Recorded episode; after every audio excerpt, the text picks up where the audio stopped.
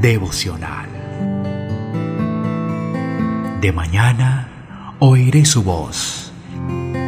Charles Spurgeon.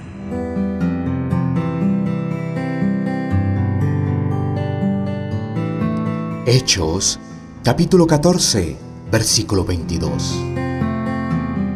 Confirmando los ánimos de los discípulos, exhortándoles a que permaneciesen en la fe y diciéndoles, es necesario que a través de muchas tribulaciones entremos en el reino de Dios.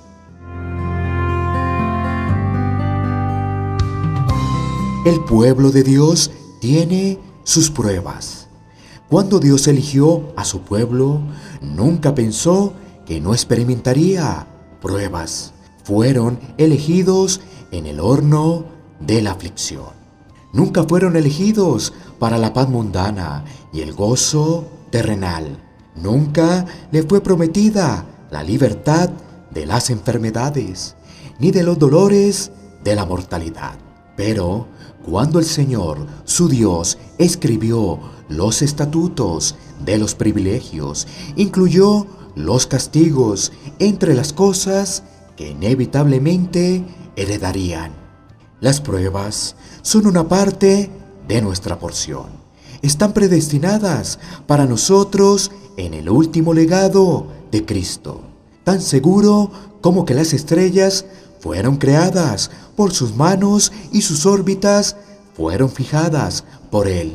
Es que nuestras pruebas no fueron asignadas. Él ha ordenado su tiempo y su lugar, su intensidad y el efecto que tendrán sobre nosotros. Los hombres buenos nunca deben esperar escapar de los problemas, y si lo hacen van a decepcionarse, pero ninguno de sus predecesores han dejado de tenerlas. Nota la paciencia de Job. Recuerda a Abraham, pues tuvo sus pruebas por su fe. Bajo la prueba se convirtió en el padre de la fe. Presta mucha atención a las biografías de todos los patriarcas, profetas, apóstoles y mártires, y descubrirás que a ninguno de aquellos a los que Dios hizo vasijas de misericordia les evitó pasar por el fuego de la aflicción. Desde la antigüedad está determinado que la señal de la cruz sea grabada sobre cada vasija de misericordia como la marca real por la que las vasijas de honor de rey se distinguen.